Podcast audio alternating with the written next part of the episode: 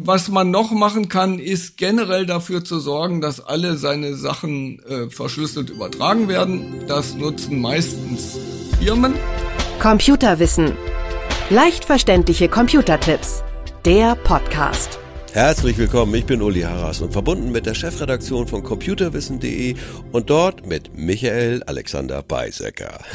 Hallo Michael. Hallo, hallo Uli, ich bin grüße schon, dich. Ich bin schon so vermute, ich, ich, ich würde dich bald so ankündigen, wie so Boxer früher angekündigt wurden. Michael! Nein, jetzt mal Spaß beiseite. Daten sicher übertragen. Das ist unser Thema.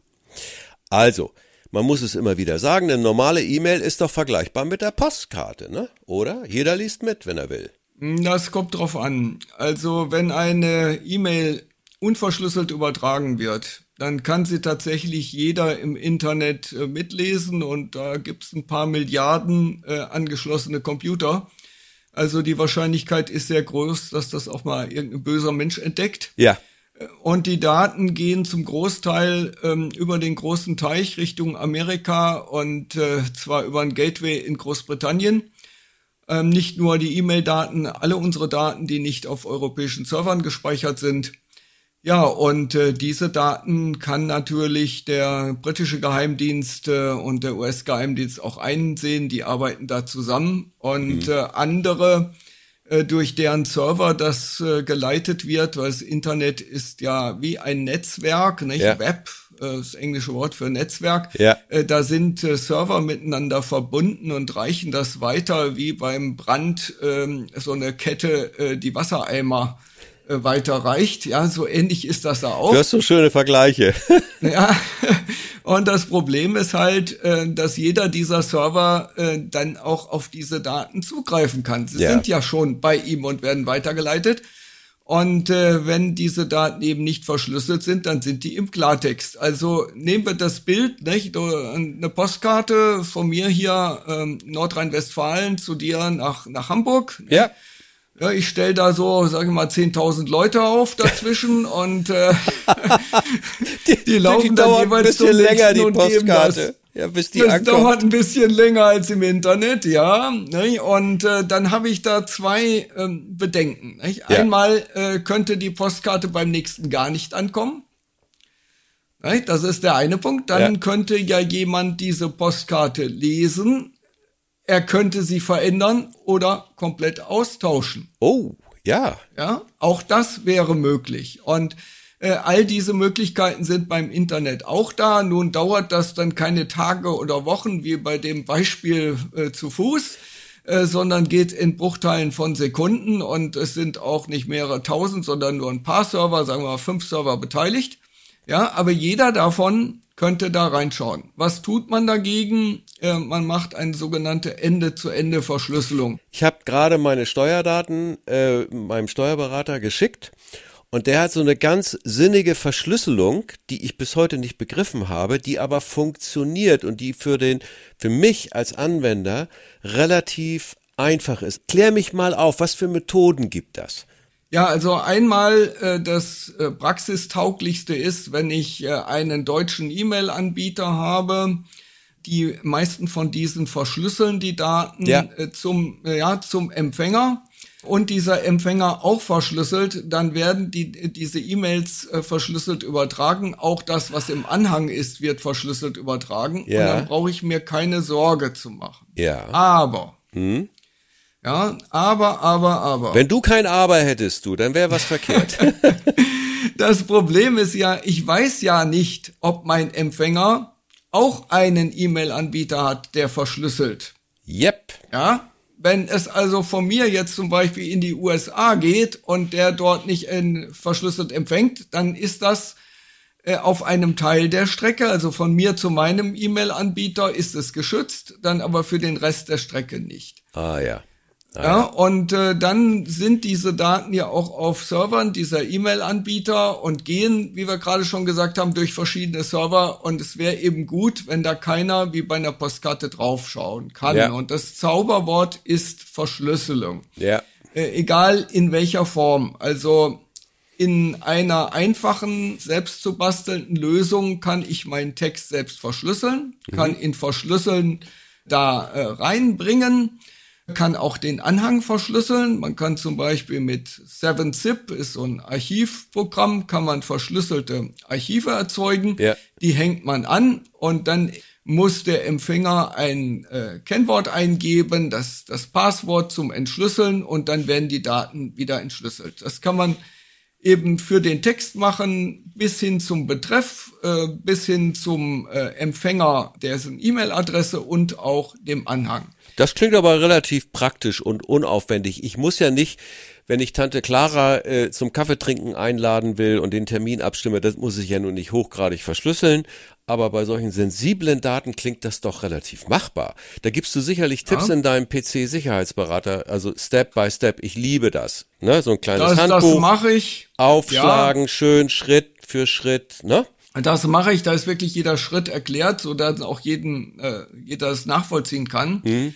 Trotzdem hat sich die Verschlüsselung in Deutschland über die ganzen Jahrzehnte, wo es E-Mail gibt und Datentransfer äh, nicht durchgesetzt. Okay. Warum? Ja, das Ja. ja. wenn ich jeden Monat meine Steuererklärung abgeben muss Ja. und, und ja, die Steuerberater sind ein Netz für sich mit der äh, EDV, die das verarbeitet und ihren ähm, Klienten, Wohl wahr. äh, dann funktioniert das. Nicht? Dann richte ich das einmal ein, dann haben die ihr Passwort, das Passwort bleibt äh, ewig gleich äh, in den meisten Fällen. Das ist eine gewisse Sicherheitslücke, aber ansonsten klappt das. Das klappt auch, wenn ich das meiner Tante klar mache und sage, äh, hier das Passwort ist Martha93 oder irgend so etwas. Dann äh, weiß sie das und äh, sie wird aufgefordert, ihr Passwort einzugeben und macht das. Ja. Wenn jetzt aber Tausende, Zehntausende, Hunderttausende Kontakte da sind, Ja. Äh, dann müsstest du mit jedem, müsstest du jeden informieren, welche Verschlüsselung du verwendest, du müsstest ihm das Passwort nicht. Geben. Ja, das, das geht nicht. Ähm, es gibt Verschlüsselungsverfahren mit einem öffentlichen Schlüssel, privaten Schlüssel. Der öffentliche Schlüssel ist bekannt, wie Ja. bei einem Telefonbuch. Äh, der private Schlüssel, den hat man nur selbst. Ähm, solche äh, Dinge hat man versucht einzuführen, äh, aber es ist eigentlich gescheitert. Das ist für die meisten Privatleute einfach zu schwierig. Ähm, was man noch machen kann, ist generell dafür zu sorgen, dass alle seine Sachen äh, verschlüsselt übertragen werden. Das nutzen meistens äh, Firmen. Ähm, äh, das ist das sogenannte VPN. Ja, da wollte ich doch gerade, nun raub mir doch nicht alle Fragen. Weil ich sag, dieses VPN wird immer äh, VPN, VPN. Und hier, du kriegst Werbeanzeigen und mach VPN. Was heißt das konkret? Erläuter mir mal die Technik, wie kann man die, das ist doch so ein sicherer Tunnel, höre ich immer. Äh, kannst, das kannst du mir besser erläutern. Ja, also es heißt Virtual Private Network, also virtuelles privates Netzwerk. Ja. Ähm, es wird immer das Bild eines Tunnels gezeigt, Ja. ne, so wie ein äh, Tunnel durch einen Berg hindurch, wo die Autos durchfahren, nur fahren da halt die Daten durch. Ja. Und wenn man außerhalb dieses Tunnels ist, kann man nicht sehen, was darin ist. So Ja. ist die Theorie. Und Ja. dieser Tunnel wird durch äh, Verschlüsselung errichtet. Also durch die Verschlüsselung wird erreicht, dass keiner äh, in diese Daten hineinschauen kann. Ja. Es gibt ein eigentlich, wie finde ich, noch besseres Bild. Das sagt, wenn ich dieses virtuelle Netzwerk aufbaue, bin ich praktisch direkt mit einem anderen Netzwerk verbunden. Ah. Da Ja, kommt keiner also- dazwischen, da, also das ist eine Verbindung, die nicht so, wie wir das vorhin hatten, über die E-Mails, über tausend Knoten, durch tausend Hände läuft.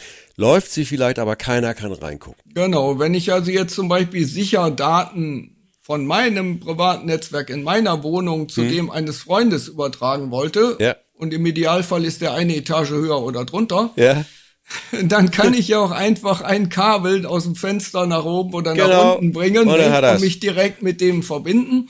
Und genauso äh, funktioniert dieses virtuelle private Netzwerk, nur eben nicht tatsächlich mit einem Kabel, sondern mit einem Programm. Okay. Einem sehr einfach einzurichtenden Programm. Das macht wirklich keine Arbeit.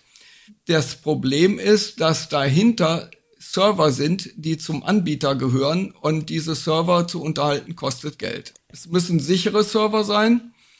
Es müssen schnelle Server sein, denn sonst wird die Datenübertragung im VPN langsam. Ja. viele Leute denken sich, okay, ich will diese Sicherheit haben, aber ich möchte nichts dafür bezahlen.